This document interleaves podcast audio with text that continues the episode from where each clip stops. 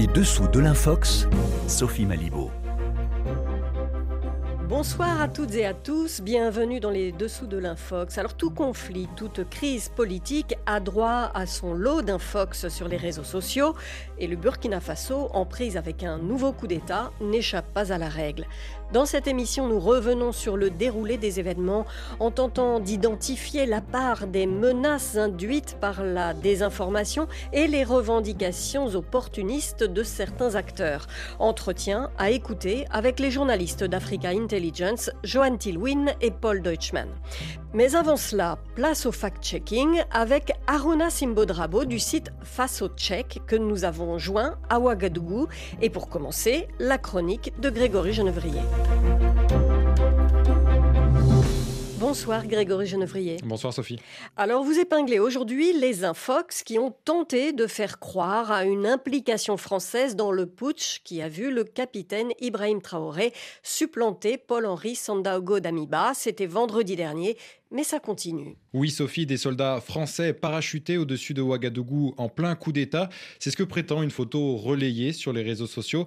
On y voit plusieurs soldats à proximité d'un hélicoptère. Le commentaire fait croire qu'il s'agirait de militaires français parachutés pour sauver Damiba lors des premiers instants du putsch. Et alors, vérification faite, à quoi correspond cette photo En réalité, la photo n'a aucun rapport avec le coup d'État d'Ibrahim Traoré. On le sait grâce à une recherche d'images inversées qui nous permet de retrouver la première apparition de cette photo. On comprend alors que la photo existe bel et bien, mais qu'elle a été prise en 2021 dans la zone dite des trois frontières. Ce cliché a donc été fallacieusement sorti de son contexte. Ce narratif d'une intervention militaire française est illustré par d'autres infox, Grégory. Oui, de nombreuses publications parlent de militaires français venus sur le terrain prétendument pour empêcher le putsch. Il y a notamment cette vidéo amateur partagée activement en ligne ces derniers jours. On y voit un avion militaire larguer une dizaine de parachutistes au-dessus de Bobo Dioulasso. Une nouvelle fois, les internautes affirment que ce sont des soldats français, mais ces images sont elles aussi sorties de leur contexte. Oui, alors ça, on y revient euh, juste après vous avec euh, Aruna Simbodrabo euh, de Face au Tchèque. Alors ces infox, elles ont profité de la, de la confusion des premiers jours, mais ce que l'on constate, c'est que même une semaine après, la désinformation persiste, Grégory. Oui, la dernière infox en date, c'est une vidéo tournée de nuit. Elle montre un convoi de véhicules militaires siglés Nations Unies. Celui qui se présente comme son auteur affirme qu'il s'agit de blindés de l'armée française repeint aux couleurs de l'ONU pour traverser le Burkina Faso. Il avance même que cela pourrait être, euh, je cite, une riposte de la junte française au coup d'État. Et que sait-on de cette vidéo? Eh bien, à cause de la mauvaise qualité euh, de l'image, on ne sait pas où et quand elle a été tournée. Ce que l'on sait, c'est que l'armée française ne dispose pas de ce type de véhicule. L'armée burkinabé, elle, affirme qu'aucun élément ne permet d'authentifier la vidéo. Certains internautes ajoutent que ces blindés ne devraient pas se trouver au Burkina puisque l'ONU n'y est pas déployée. Alors cet argument ne tient pas puisque en réalité les véhicules de l'ONU appartiennent aux armées qui contribuent aux missions de l'organisation. Or, le Burkina participe aux forces de police de la mission des Nations Unies en Centrafrique. La preuve que l'armée burkinabé possède ce type d'équipement, c'est qu'un militaire a été filmé au moment du putsch sur l'un de ses véhicules en train de parader avec un drapeau russe. Merci Grégory Genevrier. Alors tout de suite, on rejoint notre confrère au Burkina Faso où les journalistes sont en première ligne de la lutte contre la désinformation. Vérification faite. Bonjour Aruna Simbodrabo. Bonjour. Vous êtes journaliste fact-checker pour le site Face au Tchèque. Depuis le 30 septembre, vous parlez d'une une déferlante de fausses informations sur les réseaux. Est-ce que vous pouvez, euh, pour commencer, nous donner un exemple particulièrement parlant? Oui, les événements liés au putsch ont provoqué une propagation vertigineuse de la désinformation. Comme exemple, nous avons ce cas, un stage de saut para de soldats burkinabés a été qualifié de largage des légionnaires français pour sauver la mise au lieutenant-colonel Paul-Henri Damiba. La vidéo a circulé dans la matinée du vendredi 30 septembre, juste quelques heures après le début des mouvements militaires liés au putsch. Donc vous, sur Face au Tchèque, vous nous dites que en fait cette information est erronée, que c'est inexact, c'est de la fake news comme on dit. Oui, cette information n'est pas fondée, c'est inexact. Pour vérifier, nous avons contacté l'armée. Au niveau de l'armée, on nous affirme que les parachutistes sont aperçus dans la vidéo sont des soldats burkinabés qui se préparent pour le passage de leur brevet de parachutisme militaire. Et l'avion utilisé, qui est un Hercule C-130, appartient à l'armée nigérienne qui le prête au Burkina dans le cadre de leur coopération. Et ça également, ce n'est pas une première. Ça n'a rien à voir euh, avec les Français, c'est un exercice militaire normal, régulier, qui a l'habitude de se dérouler au niveau du camp Ouazin Koulibaly dans la ville de Bobo Dioulasso. Et vous avez eu plusieurs sources qui permettent d'affirmer ça? Oui, nous avons plusieurs sources. Déjà, nous avons pu identifier à travers la vidéo, nous avons eu des indices sur la vidéo et des témoignages d'habitants pour identifier le lieu exact du tournage de la vidéo. C'est dans un quartier juxtaposant le camp et plusieurs habitants de la ville nous confirment avoir constaté le déroulé de cet exercice militaire qui n'est pas non plus un fait nouveau dans la ville, comme j'ai eu à le dire. Vous avez trouvé d'autres fausses informations qui circulent euh, au moment du coup d'État? Oui, il y a d'autres fausses informations également, surtout euh, les faux contextes. Nous avons une vidéo qui a circulé dans la matinée du vendredi 30 septembre encore, où on voit une foule en liaison devant la télévision nationale en guise de félicitations des soldats. C'est une vieille vidéo de janvier 2022. Également, des anciennes vidéos tournées au Nigeria, de manifestations au Nigeria, sont ramenées dans le contexte burkinabé pour illustrer avec l'affirmation selon laquelle ce sont des populations de foule en liaison pour soutenir le capitaine Ibrahim Traoré. Aruna Simbodrabo, comment vous faites très concrètement pour euh, vous rendre compte que c'est une photo qui est sortie de son contexte? C'est très simple. Il y a plusieurs procédés dont Google Lens ou encore Search by Image qui sont des applications. Vous téléchargez l'image au niveau de votre téléphone. Vous avez déjà téléchargé l'application. Vous ouvrez l'application.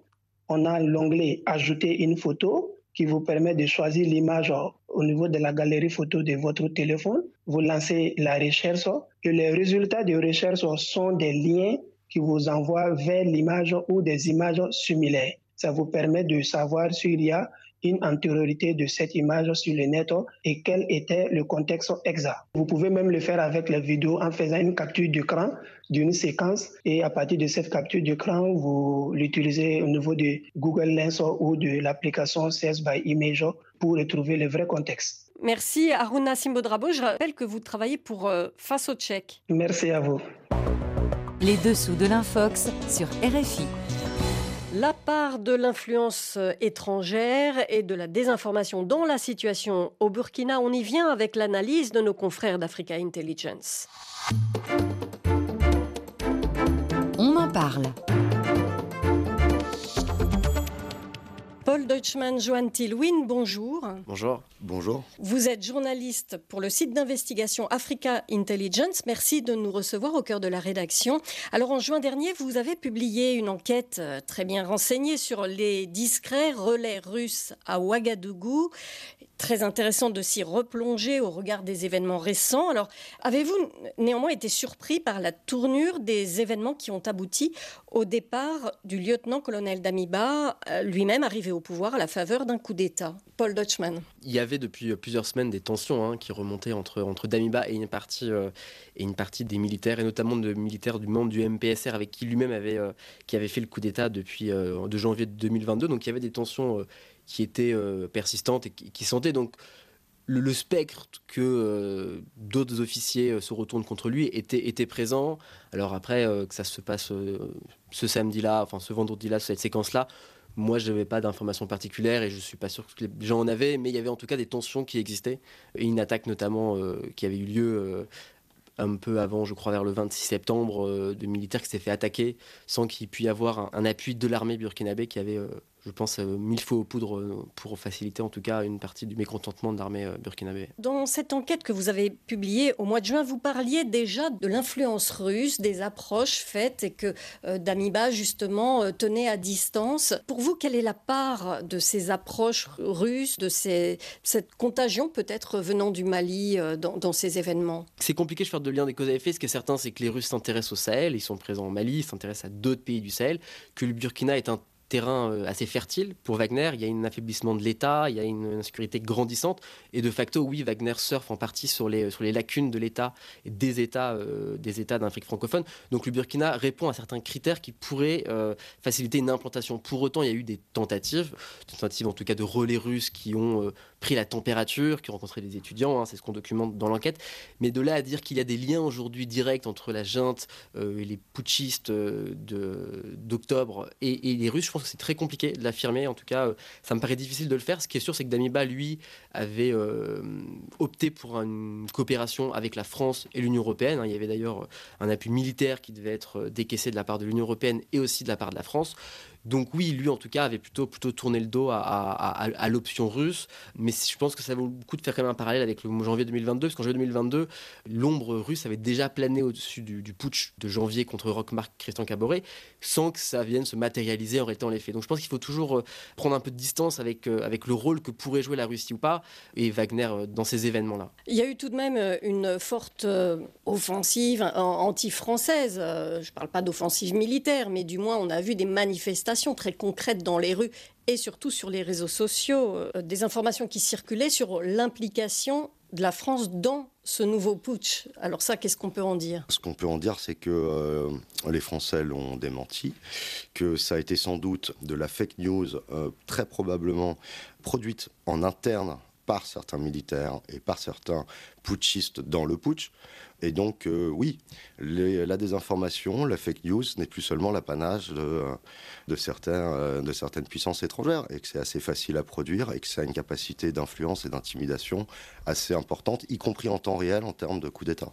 Ça a pu peser dans la tournure des événements, Paul Deutschmann oui, bah, ça en a eu, puisque l'ambassade de France a été, euh, a été quand même attaquée. Elle a été l'objet de, manifestations. L'Institut français, si je me trompe aussi, a été lui-même euh, attaqué. Donc oui, ça a eu un impact direct. On voit d'ailleurs que la diplomatie française a réagi très très vite dès les premières rumeurs. Alors je crois que c'est des rumeurs, mais c'est aussi un, communiqué qui est euh, fait sur la télévision nationale par un des porte-parole des putschistes qui explique au conditionnel que des bases se seraient réfugiés dans une base française.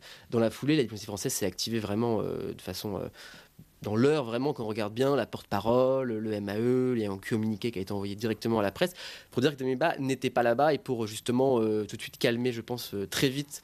Parce que oui, c'était, je pense qu'ils ont eu très peur. Si la, rumeur avait pris encore plus d'ampleur et que les choses n'avaient pas été démenties très vite par la France, ça aurait pu être euh, clairement beaucoup plus fort que ça l'a été.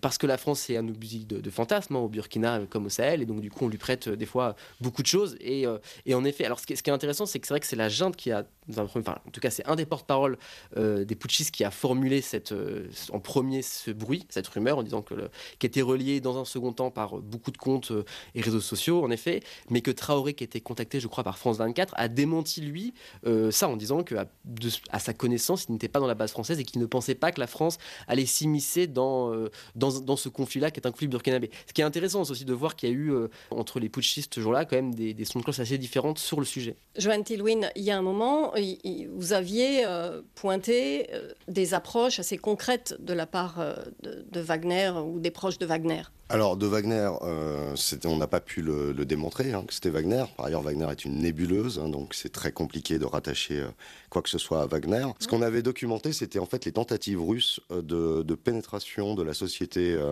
burkinabé à travers des réseaux qui étaient assez, entre guillemets, originaux au regard des autres approches qui avaient été éprouvées au Sahel, notamment au Mali.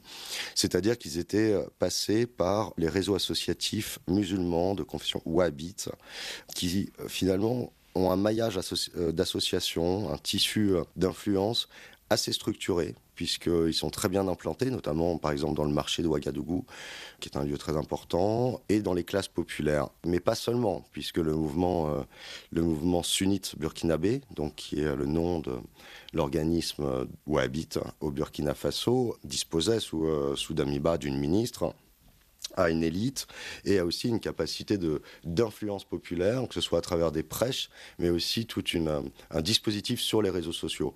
Et donc, il est apparu, il y a à peu près euh, un peu un an, environ un an, toute une nouvelle forme de récit qui panachait à la fois le wahhabisme dans une doctrine et une théologie wahhabite, avec une pensée géopolitique pro-russe faisant l'éloge de Vladimir Poutine comme un homme fort qui permettra à la fois de libérer le Burkina Faso et de permettre à cette mouvance wahhabite de s'épanouir et de dominer, de régner quelque part. Cette mouvance wahhabite, c'est quelque chose de l'ordre du rigorisme musulman oui, euh, oui. Après, c'est euh, une forme de l'islam euh, considérée comme rigoriste, qui est plutôt connectée donc à l'Arabie Saoudite, évidemment, qui est le, vivier, le, berceau en fait de, cette doctrine. C'est une doctrine de pensée, mais c'est aussi une doctrine de, pratique spirituelle. Et c'est leur leader, en fait, leur leader au Burkina Faso, surtout le numéro 3, M. Sawadogo, utilise l'influence du mouvement pour prêcher une doctrine politique très pro-russe. Voilà. Donc il y a, euh, c'était, c'est original parce que euh, en fait ça, ça raconte aussi qu'un certain essoufflement des réseaux associatifs dits panafricanistes dont on a énormément parlé, mais qui finalement sont tellement identifiés, tellement dans les radars et finalement relativement déconnectés en fait de la base et de la, de la des sociétés en général. Or, passer par des réseaux beaucoup plus locaux, beaucoup plus ancrés, et qui utilisent la religion, qui est quand même un outil, une force extraordinaire pour faire passer des messages politiques, c'est quelque part également très habile de la part de ces, euh, de ces prétendus commanditaires russes. Encore une fois, y a-t-il des commanditaires russes derrière ces opérations de pénétration par les réseaux wahhabites? Moi, je ne n'en sais rien. Je n'ai pas la preuve qu'il y a des commanditaires. Et il ne faut pas ôter à euh, une élite euh, wahhabite euh, qu'ils soient au Burkina ou qu'ils soient installés à Riyad ou à, ou à Médine, il ne faut pas leur ôter la capacité d'avoir une véritable pensée politique. Quand le, patron de Wagner, euh, Yevgeny Prigozhin, euh, félicite le, nouveau putschiste, qu'est-ce que ça traduit pour vous? Fondamentalement, je pense que c'est l'opportunisme en fait de la nébuleuse Wagner. C'est-à-dire que c'est une, une, capacité à identifier les signaux faibles, à identifier les fenêtres d'opportunité.